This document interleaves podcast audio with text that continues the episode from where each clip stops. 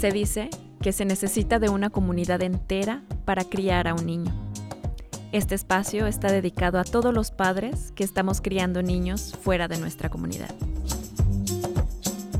Mi lengua madre es el resultado de una profunda motivación por dar voz al choque cultural al que nos enfrentamos siendo padres en el extranjero. En este podcast presentaremos experiencias personales y un toque de ciencia en cada tema. Esperamos que juntos podamos explorar este sendero y en el camino encontrarnos con nosotros mismos. Yo soy Maritza Villegas y les doy la más cordial bienvenida al podcast de Mi Lengua Madre.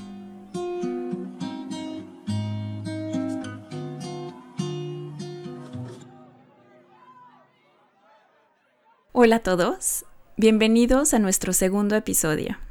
Hoy tenemos la dicha de contar nuevamente con la presencia del doctor David Fernando Muñoz Botello, quien nos acompañó en el episodio anterior.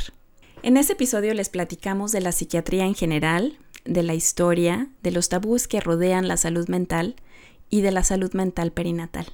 Como nos quedamos con muchas ganas de saber más acerca de la salud mental materna, hoy les tenemos preparado un programa muy interesante. David, bienvenido otra vez. ¿Cómo estás? Muchas gracias, muy contento otra vez de, la invitación y, aquí encantado de, compartir eh, esta información con ustedes. Gracias, qué bueno tenerte. Oye, pues vamos a, vamos a comenzar por, por recapitular un poquito.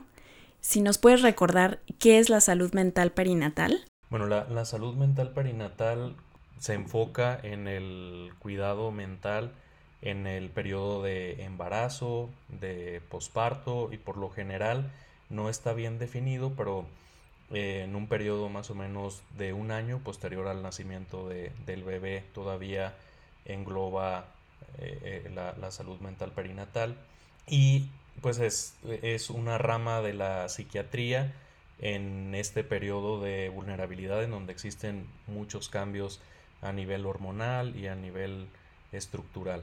Bueno, oye, en el embarazo sabemos que, conlleva muchos factores de riesgo, ¿no? Por ejemplo, angustia, mucha presión social, mucha preocupación. ¿Hasta qué punto esto es normal? E, es una pregunta eh, eh, muy interesante porque como, como bien lo dices, hay muchos síntomas que pudieran confundirse con, con los síntomas depresivos, como como lo es también el, alteraciones para dormir, sentirse cansada, cambios en el estado de ánimo, en el apetito, además de lo que comentabas, de la angustia, de las preocupaciones. Todo esto es dentro de la normalidad del embarazo, de los cambios que surgen en el embarazo. Generalmente la presencia de estos síntomas no van a ser constantes y no van a alterar la funcionalidad de la, de la madre de manera importante. Ya en el, en el momento en que la madre comienza a identificar estos síntomas como displacenteros y que están interfiriendo en sus actividades diarias, es cuando ya debe darse la oportunidad de consultar con un profesional de, de salud mental. O de igual manera, si las personas a su alrededor identifican la presencia de estos síntomas, deben motivarla a que acuda a, a buscar ayuda. Sin embargo, eh, desde mi punto de vista es muy fácil subestimar este tipo de, síntomas porque se solapan con lo que es normal dentro del, embarazo. Entonces, lo que yo recomendaría es que ante la presencia de cualquier síntoma de, ánimo bajo, de episodios de llanto, de alteraciones en el sueño o el apetito, acudan con un profesional de, de salud mental perinatal. Como comentaba en el podcast anterior, lo, primordial sería prevenir la aparición de, ya un trastorno grave, ¿no? No acudir ya cuando está el, padecimiento. Entonces, no duden en, acudir inmediatamente ante la presencia de estos síntomas, por muy normal que parezca, por mucho que les digan o, o les recomiendan de que no, luego se te pasa, es mejor acudir inmediatamente a buscar ayuda. Claro, oye, fíjate que tocas varios puntos muy importantes. Uno de ellos es el rol que tienen las personas que acompañan a, las personas. Yo creo que aquí es muy importante recalcar que, que hay que tomar un poco más en serio eh, los síntomas, los trastornos, los cambios drásticos ¿no? Y, muchas veces yo creo que no es por falta de ni de amor ni de buena voluntad, sino un poco más por falta de información, ¿no? Que, las personas a lo mejor no saben qué hacer o, si, o si hay una tendencia a, decir, bueno, ya se te va a pasar o, no lo hagas. Em, y aquí también me surgió una duda. ¿Cuál es la consecuencia de no, de no buscar ayuda y llevar una depresión durante el parto? Puede haber eh, síntomas leves, o sea, desde que la, enfermedad sea autolimitada, esto quiere decir que, que, sin recibir tratamiento los síntomas empiecen a disminuir poco a poco hasta que desaparezcan y no haya interferencia con, con, con nada, que es lo mínimo, ¿no? Por lo general, al ser una enfermedad pues requiere un tratamiento y un abordaje y las complicaciones pueden ser pues que eh, primero que, se ha visto evidencia en donde va a haber mayores complicaciones obstétricas en donde va a haber también más riesgo para el desarrollo neonatal, el desarrollo cognitivo, va a haber problemas en el vínculo de la madre-hijo. Hay complicaciones graves también como el suicidio y el, y el, y el filicidio, que es incluso el llegar a, a atentar contra, contra el bebé. Entonces son complicaciones desde leves hasta complicaciones muy graves, muy drásticas, que, que, como comento, aquí lo importante es que ya no solamente interfiere en, en el estado emocional de la madre, sino también en, en, el bebé. Se ha visto también que ante la presencia de presentar una depresión durante el embarazo o en el posparto, va a haber secuelas en el, en el desarrollo emocional del bebé con trastornos psiquiátricos ah, de larga evolución. Y claro que hay también implicaciones en la relación de pareja, en la relación familiar, problemas en, en lo laboral, en lo social, etc. Claro, porque la, la depresión realmente eh, yo creo que se sabe, se sabe muy poco, tenemos como una idea muy muy difusa a lo mejor, ¿no? De, de qué es, de qué es y, y de lo que hemos visto en, las, en los referentes, ¿no? De televisión, de cine, etcétera. Sin, sin, que logramos, sin que logramos realmente saber cómo ayudar o saber si estamos en una depresión incluso. Sí, sin duda.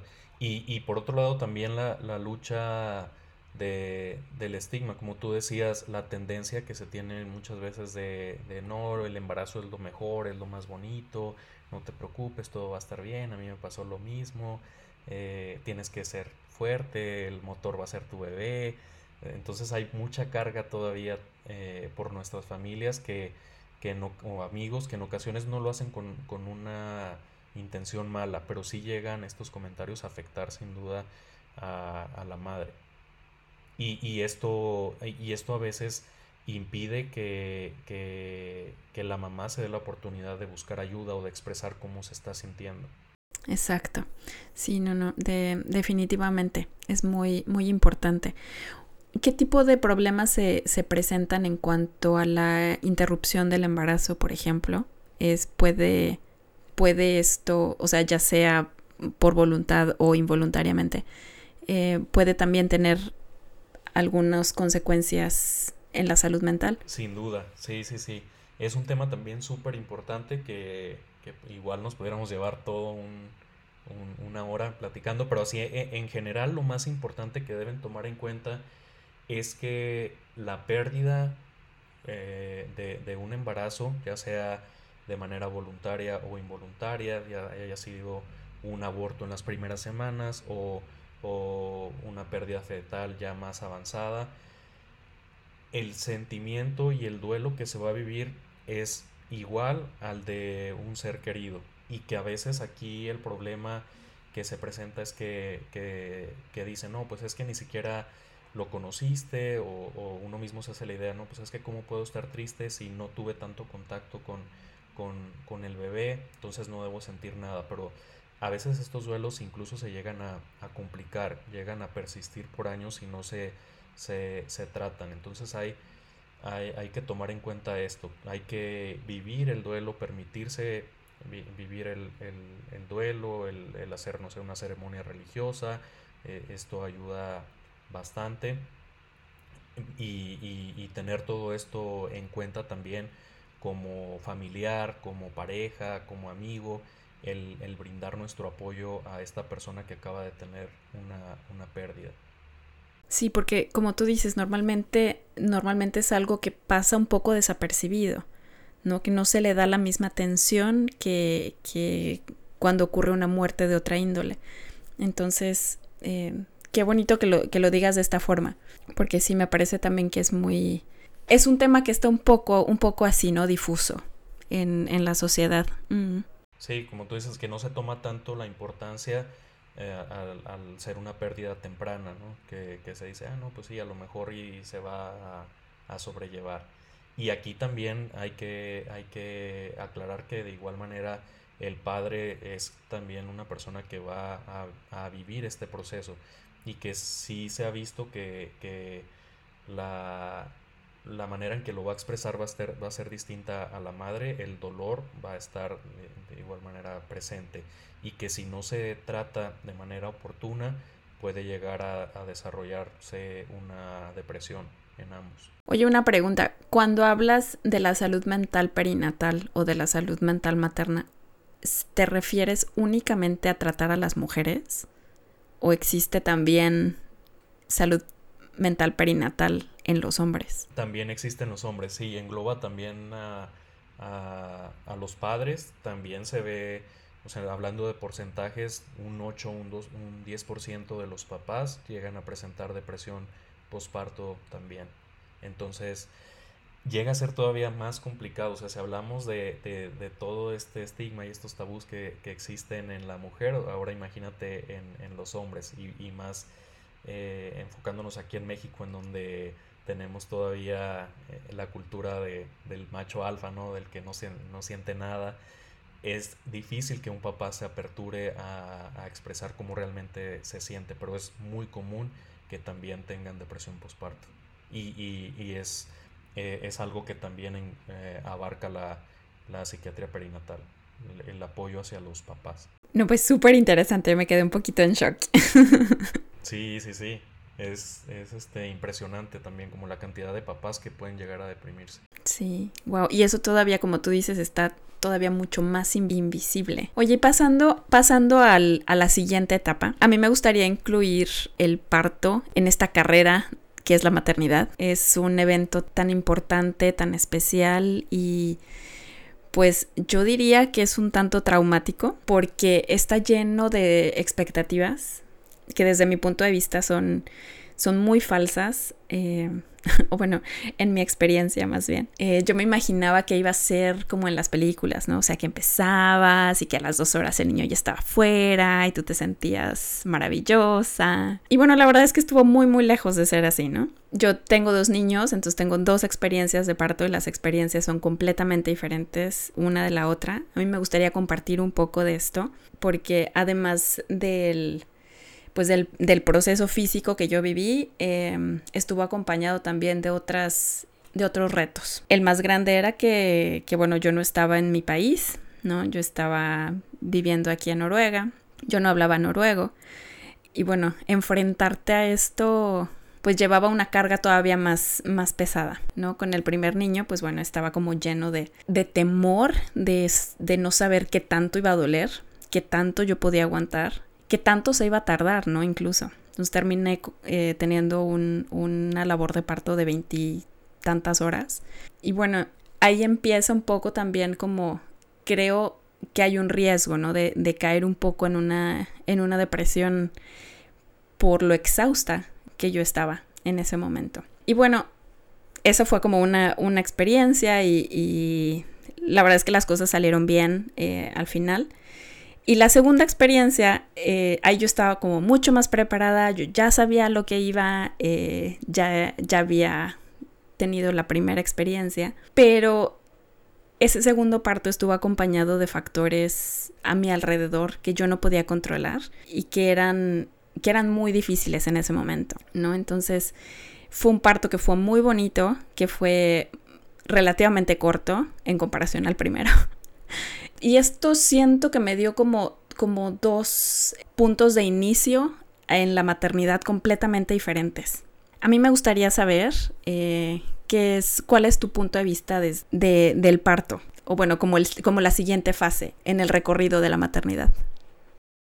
Sí, como, como tú dices, y yo creo que, si preguntamos a, todas las, madres, nos van a, comentar algo muy similar a lo que, a lo que tú viviste, ¿no? Que, que tenemos esa expectativa y esa visión de que todo va a ser bonito, que, que todo va a ser felicidad, cuando realmente no es así. Y lo lamentable es que nadie nos prepara para, para ello. Entonces, eh, es algo que, frecuentemente las mamás me, llegan a comentar y que incluso esto llega a generar como mucha culpa porque, porque dicen es que como no, no aguanté si todos me dijeron que, pues todo iba a estar bonito, que, me iba a poner súper contenta y me siento mal, me siento cansada, me siento insegura, me siento con mucho miedo, no entiendo a, mi bebé, llora y, y pues no sé si lo agarro, si si lo dejo, no, no sé qué hacer. Entonces, sin duda es una etapa muy importante y que sí vale mucho la pena eh, que aquellas madres que nos están bien escuchando, que, están embarazadas o que acaban de tener a, su bebé, que, que, no se sientan mal, que no se preocupen, que es un proceso de aprendizaje el que, el que se va adquiriendo con el paso de los días con, su bebé.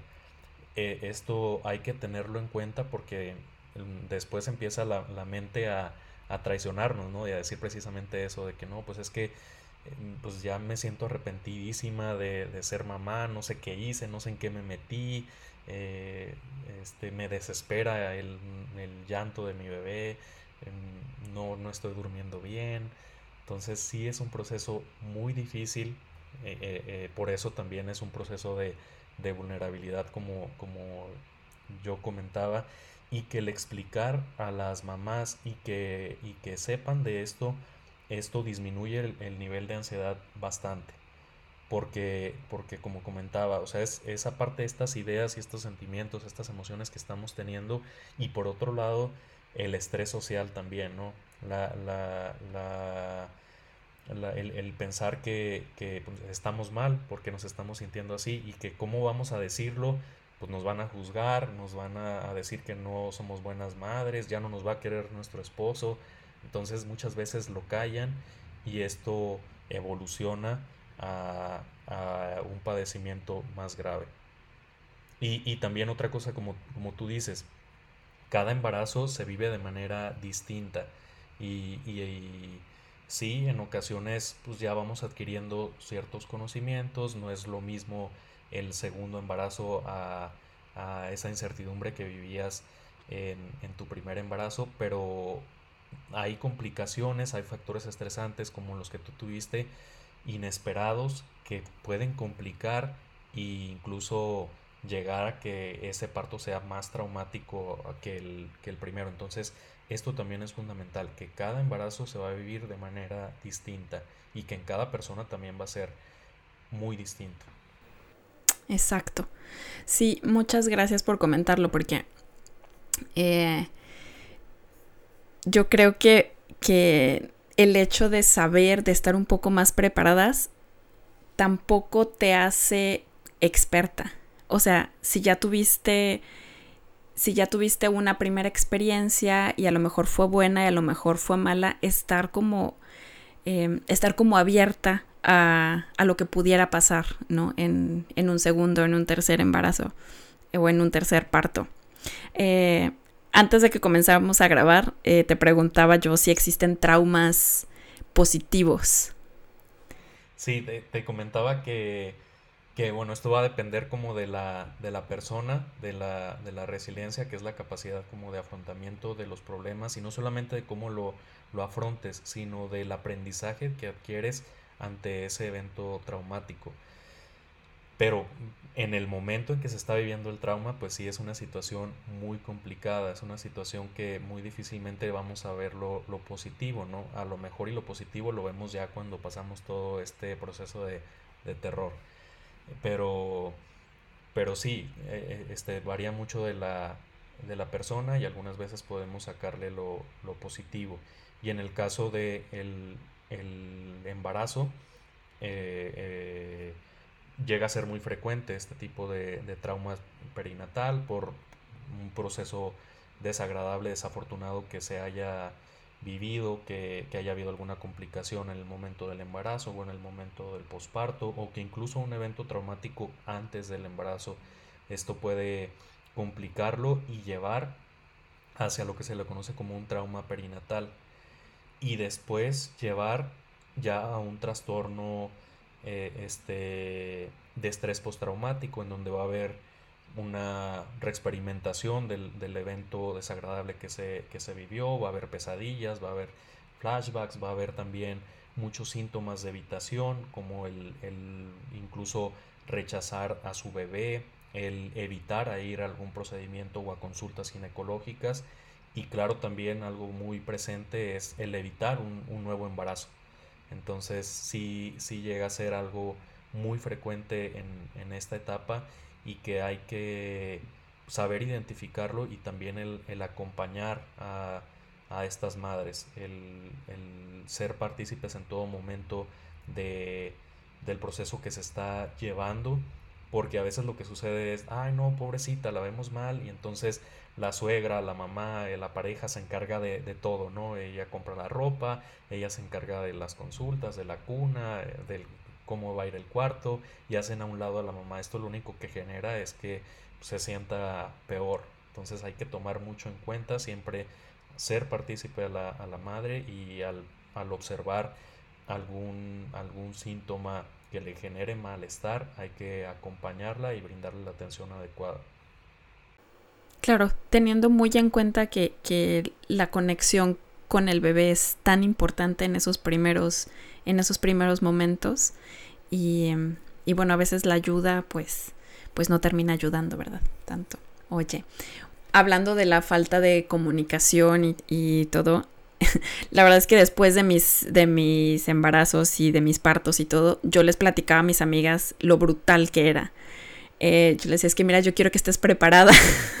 yo te voy a decir que duele muchísimo, que es, que es un horror la primera vez que vas al baño después de parir, ¿no? O sea, todo este tipo de cosas que, que me decías, es que, es que me, me asustas. Yo decía, no, bueno, es que yo quiero que tú sepas y que no te agarre como desprevenida, ¿no? Así que yo soy abogada de, de normalizar este tipo de pláticas, que no son tan bonitas, que no te ponen en tan buena luz pero compartirlas, que las que las futuras madres también pues estén un poquito más preparadas y, es, y tengan una mejor experiencia quizás. Sí, y esto, y esto, e, e, esto que comentas es de gran ayuda el que, el que entre amigas, entre madres, comenten cuáles son sus experiencias, cómo lo resolvieron, el sentirse identificadas disminuye mucho el estrés o la depresión que estén pasando por ese momento. Por eso eh, eh, los, grupos de, ayuda son pues, bastante favorables. Entonces, si sí tienen la, oportunidad también, si vivieron un evento traumático, ya sea de pérdida de su embarazo, ya sea que tuvieron un, trauma durante el embarazo, depresión, ansiedad, compartan con, sus amistades, con sus familiares, cómo se sintieron y cómo lo resolvieron. Porque sí, la, experiencia ayuda, ayuda bastante y sobre todo a, desmitificar muchas cosas, desestigmatizar. Eh, eh, esto es muy importante y qué bueno que, te das como la, la oportunidad y la tarea de, de andar ahí comentándole a tus amigas que no todo es bonito en el embarazo. Sí, exacto. No, no, no todo es color de rosa, la verdad. Pero, pero bueno, sí, no, y, qué bueno, recalcar la importancia de tener a tu tribu contigo, de estar acompañada. Em, y bueno, esto nos lleva también a, al posparto, a esta etapa tan, tan, tan bonita, tan difícil, tan llena de retos, que tenemos un, dolor físico, ¿no? Primero que nada, independientemente de cómo, de cómo fue el parto, el dolor físico es, es, un, es un factor que va a estar ahí, que si bien hay, hay formas de aliviarlo, la verdad es que algunas personas toleramos más o toleramos menos, así que eso va a estar ahí también y, y también el cansancio mental que se sufre ¿no? durante, durante este periodo. ¿Nos podrías hablar un poquito de esto? Eh, eh, sí, como, como comentas, pues aquí se, agregan, mm, aparte de, de, de, como la nueva experiencia de saber cómo vamos a tratar a, a nuestro bebé, de, de, pues el cansancio que ya venías teniendo previamente en el embarazo y luego, como tú dices, en los partos prolongados, pues peor tantito. Y, y agregándole, pues si hay algún trastorno de ansiedad o, depresión, esto llega a complicar más el estado emocional y físico también de la, de la madre. Entonces, de igual manera, desde, desde el punto de vista psiquiátrico, el abordaje que se les debe brindar a estas madres, primero que nada es psicoeducar, el explicar eh, a todo detalle que todos estos procesos por los que está viviendo son, son parte de, la normalidad, ¿no? Los, los niveles de mayor estrés, las ideas de culpa que, que mencionaba que pueden estar presentes, son explicables por todos los cambios tanto anatómicos como hormonales que, surgen posterior al parto. O sea, hay una caída abrupta de, hormonas que, todo esto altera nuestro estado físico y, emocional. Entonces, e, esto va a disminuir bastante el, el, cómo, el cómo vaya adquiriendo como estas nuevas habilidades la, la madre. Debemos de darnos la oportunidad de de, explicarles y de brindarles nuestro apoyo, nuestra asesoría, que ante cualquier duda nos contacten para que no se queden con, ninguna pregunta y después la, vecina o la comadre les empiece a meter ideas y dejen el tratamiento o dejen sus sesiones terapéuticas. Entonces sí sería como lo, fundamental desde el punto de vista de psiquiatría. Claro, confíen en los profesionales, por favor. Sí, oye, y hemos escuchado mucho acerca de, bueno, a lo mejor no tanto acerca de, pero hemos escuchado los términos de baby blues, de, la depresión postparto.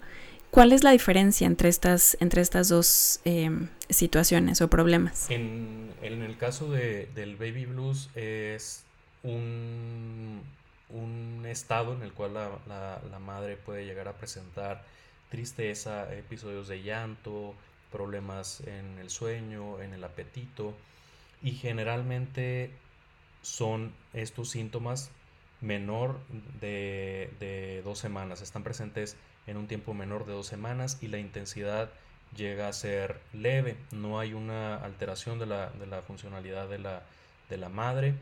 Y hay momentos en los cuales la mamá puede estar feliz, o sea, hay momentos agradables que llega a disfrutar, que, que llega la visita y puede estar eh, completamente alegre, al pendiente de su bebé, y va a haber otros momentos en donde sienta ese bajón. Eso es lo que, lo que representa el baby blues.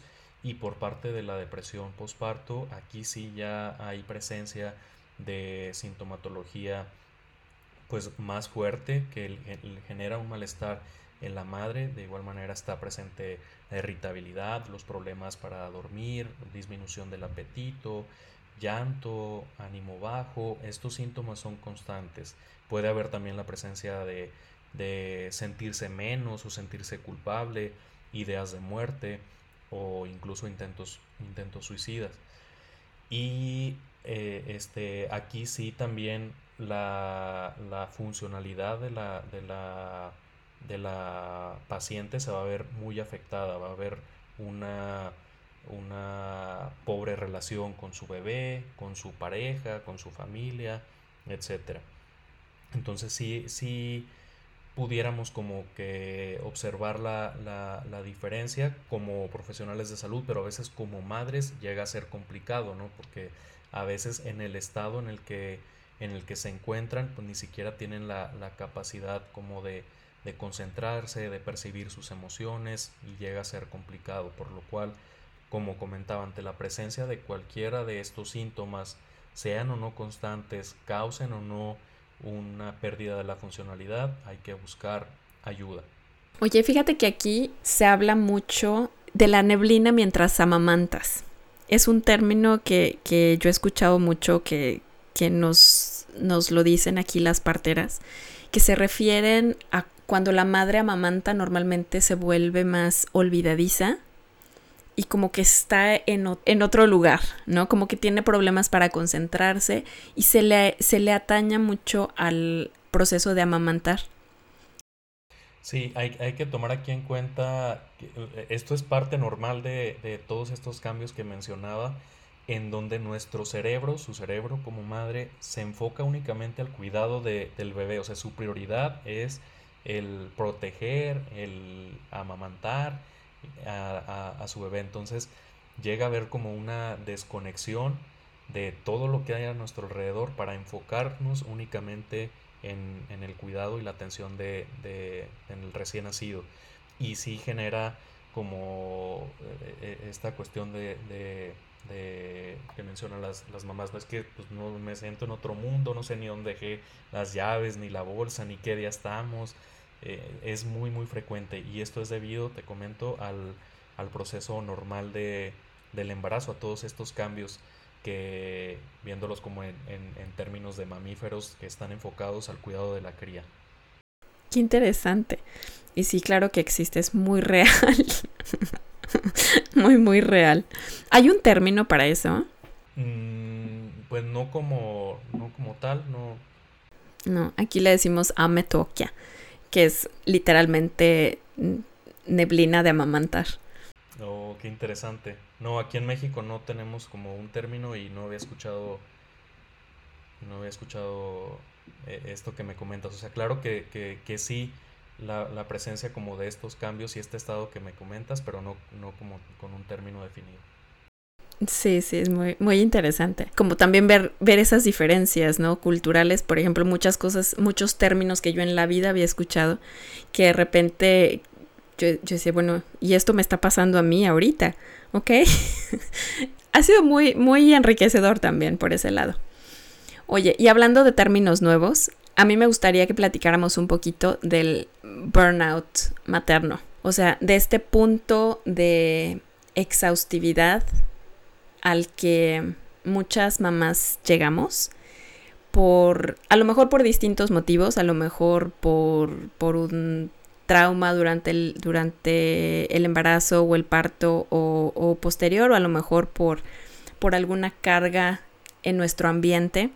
A mí me gustaría comentar un poquito mi experiencia en este, en este sentido, porque creo que es muy importante lo que decía, empezar a normalizar un poco por, todo lo que estamos pasando y que, y que además también es un, es un problema real. Cuando mi segundo hijo nació, mi esposo tuvo una, una operación del corazón bastante crítica y fueron unos momentos muy pesados.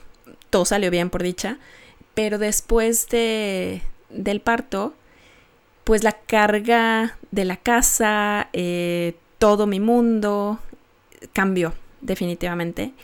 Y, y, yo terminé como teniendo, teniendo una carga mucho más grande. Eh, pues como mamá también te digo, era el segundo bebé. Entonces, pues bueno, tener que atender a un niño de seis años y a un esposo que estaba recién operado y a un recién nacido, llegó un momento a los, bueno, para esto también a nueve meses eh, o diez meses después de que él nació, yo entré a trabajar otra vez al 100%, entonces iba sin dormir, con mucha preocupación, con mucha carga y habría que, pues bueno, que realizar también un buen trabajo. Entonces llegó un momento en el que yo me sentía tan cansada que mi mente empezó a crear realidades alternativas. Que yo decía, híjole, ¿y si ahorita que pase el autobús me le pongo enfrente? Y era, era como entre chiste y chiste, lo llegué a considerar. ¿sabes? Porque, porque mi cuerpo llegó un momento en el que ya, ya no aguantaba. Ya estaba en un punto en el que, o en el que o eran ellos o era yo, ¿no? O en el que eran todas las obligaciones que tenía que hacer, o o era yo. Y esto me orilló a tomar, a buscar ayuda psicológica, porque yo dije, es que yo ya no puedo.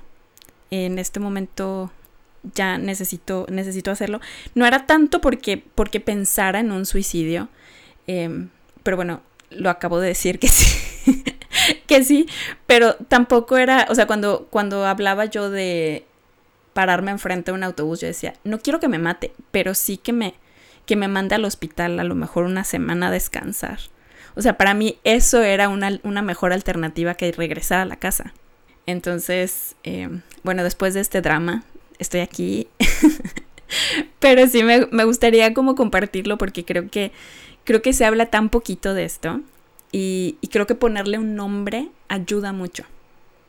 A decir, estoy pasando, tengo un burnout y es por culpa de la maternidad.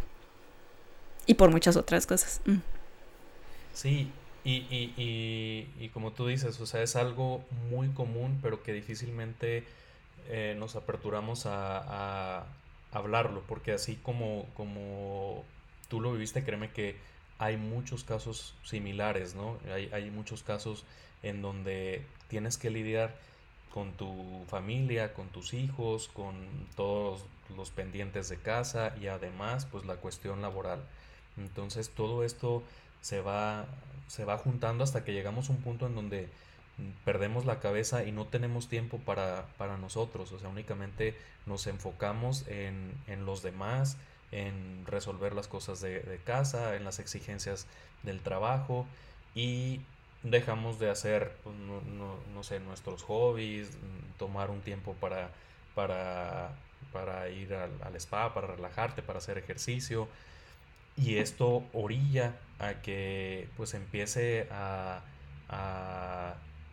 a llenar como un, de un cúmulo de, emociones negativas nuestro cuerpo al grado de que, como tú dices, o sea, si bien no eran ideas suicidas, o sea, a lo mejor eran como fantasías de muerte, pero ya estamos hablando de, de, como tú dices, verlo como una alternativa y que ahorita podemos decirlo de que, ah, no, pues eh, eh, es absurdo, pero en ese momento me imagino que lo, lo pensabas como realmente una, una opción y que, y que si bien ahorita me dices, no, pues no, no, es algo a lo mejor que lo, que lo haría o que lo hubiera intentado, no era una ideación suicida, si no hubieras buscado esa ayuda terapéutica, no sabemos qué hubiera, qué hubiera pasado. Entonces, aquí también recalcar la importancia de que tomaste la decisión de, de acudir con, con, con, un psicólogo y que eso pues, te ayudó te ayudó bastante y de igual manera eso vale, vale mucho la, pena como recalcar y como tú dices, el, contar la experiencia, así como tú la estás contando, que, las demás personas se den la oportunidad de, comentar el proceso que, llevaron a, a, cabo. Pero sí, es más común de lo que, de lo que creemos y que a veces si no tenemos el apoyo, la información necesaria, las consecuencias pueden ser pues muy desagradables, muy desafortunadas. Sí, exacto. Y la verdad es que ahora en retrospectiva, yo creo que, que debí quizás haber explotado un poco más los recursos de ayuda que, tenía. Em, bueno, vivo, vivo en Noruega, mi familia no está aquí, pero tengo la dicha de tener muchas amigas y que que a lo mejor yo tampoco me abrí con ellas eh, en ese momento, ¿no? Porque, pues no sé, yo pensaba, bueno, pues cada quien tenemos nuestra lucha, ¿no? Ellas están ocupadas, ellas... Eh, y ellas a lo mejor no sabían que yo me encontraba en ese, en ese estado. Sí, ¿no? Y, y a veces pensamos como eh, en que, pues es que a lo mejor y alguien se da cuenta o a lo mejor y y ya mi esposo pues me va a ver mal y, él me va a llevar, ¿no? Pero cuando, cuando no es así, por mucho que la persona nos conozca y que nosotros esperemos a recibir esa ayuda, pues no, no, no va a caer del cielo difícilmente. Y, y no sé, me gustaría como preguntarte si tú anteriormente ya habías llevado terapia de psicología o de psiquiatría antes de eso. No, fíjate que fue la primera vez que, que yo tuve la neces bueno, que sentí una necesidad tan fuerte. Em, y, fue la verdad muy padre. Esto fue, mi hijo tiene cuatro años y la terapia la comencé, bueno, tuve un proceso terapéutico muy intenso de un mes, que fue cuando fui a México. Y, me ayudó muchísimo y bueno, regresé y tal. Y hace aproximadamente un año y medio volví a buscar ayuda porque me encontré en otro proceso de burnout, em, a lo mejor ya no tanto perinatal, pero, pero bueno, también, también debido a, muchas, a muchas cosas ¿no? de, de mi ambiente. Y la verdad es que ha sido algo tan, tan intenso y tan bueno. Yo me siento, yo me siento mucho mejor. Es, he llevado, te digo, un proceso de una sesión por semana y es mucho trabajo. Es, es mucho trabajo de autoconocimiento, de autoconciencia, pero yo les quiero decir que vale tanto la pena porque creo que, bueno, ahora yo me voy a ver como muy, muy metafísica, pero creo que realmente eso venimos también, como a, conocerte, ¿no? A saber quién eres, a saber y, a buscar, y a buscar de alguna forma el bienestar ¿no? Y la felicidad, eh, en mi caso, pues para mí para, y para los míos, ¿no? Sí, sin duda. Y que incluso en ocasiones, aunque nos sintamos bien, el llevar un proceso psicoterapéutico ayuda bastante. Como tú dices, hay un crecimiento personal impresionante, hay un autoconocimiento que son cuestiones que a veces no nos damos a la tarea de, de realizarlo y que al conocer nosotros mismos, al ser conscientes de de nuestros actos. Esto pues, tiene impacto positivo en todos los aspectos de, la vida y de igual manera este sí me gustaría como aquellas personas que se resisten a, buscar ayuda psicológica se den la oportunidad y van a ver realmente cuál es la, la diferencia y los cambios. Exactamente, exactamente. Yo creo que, que con, este, con este mensaje podemos comenzar a cerrar nuestra sesión el día de hoy que ha estado muy, muy interesante nuevamente. Yo creo que, que este mensaje es muy importante. Si sientes que necesitas ayuda, pídela. Habrá siempre alguien que, pueda ayudarte. Eh, y bueno, podemos contactar a. Podemos contactar a David como ya lo, nos lo había platicado en el episodio anterior. ¿Nos, ¿Nos, puedes recordar, por favor, dónde te podemos contactar si necesitamos ayuda? Me pueden contactar en Instagram o en Facebook. En ambas eh, plataformas estoy como DR Munoz Botello. Ahí con mucho gusto cualquier duda que haya quedado de, de la información que, que platicamos hoy, con mucho gusto ahí se las puedo contestar. Muchas gracias, David. Eh, ¿Hay algo más que quisieras, que quisieras comentar? Nada más como recalcar lo que tú comentaste, ¿no? Que, que si están viviendo un proceso con los síntomas que ya comentamos previamente, se den la oportunidad de buscar ayuda ya sea con un profesional o con una persona que, que tengan ustedes confianza, con un amigo, con su mamá, con su pareja. Esto ayuda a descargar pues todo este malestar emocional y, y, pues a que se den cuenta también cómo se sienten realmente las personas que están a su alrededor y de ser necesario ellas les brindarán el apoyo para acudir con un profesional de, de salud. No tengan miedo al que dirán, al es que este cómo, cómo van a, verme, qué van a pensar de mí. Dense la oportunidad de, de buscar ayuda. Y bueno, pues muchas gracias por, por la invitación nuevamente. Me, me dio mucho gusto expresar información de, este tema que, que me gusta mucho. Muchísimas gracias. Y bueno, muchísimas gracias a todos los que nos escucharon en este segundo segmento de salud mental materna. Nos vemos en la próxima. Mi lengua madre es un proyecto que busca fortalecer los vínculos afectivos entre padres e hijos a través de su idioma y su cultura. Te invitamos a que nos visites en milenguamadre.com, así como en todas nuestras redes sociales, arroba milenguamadre.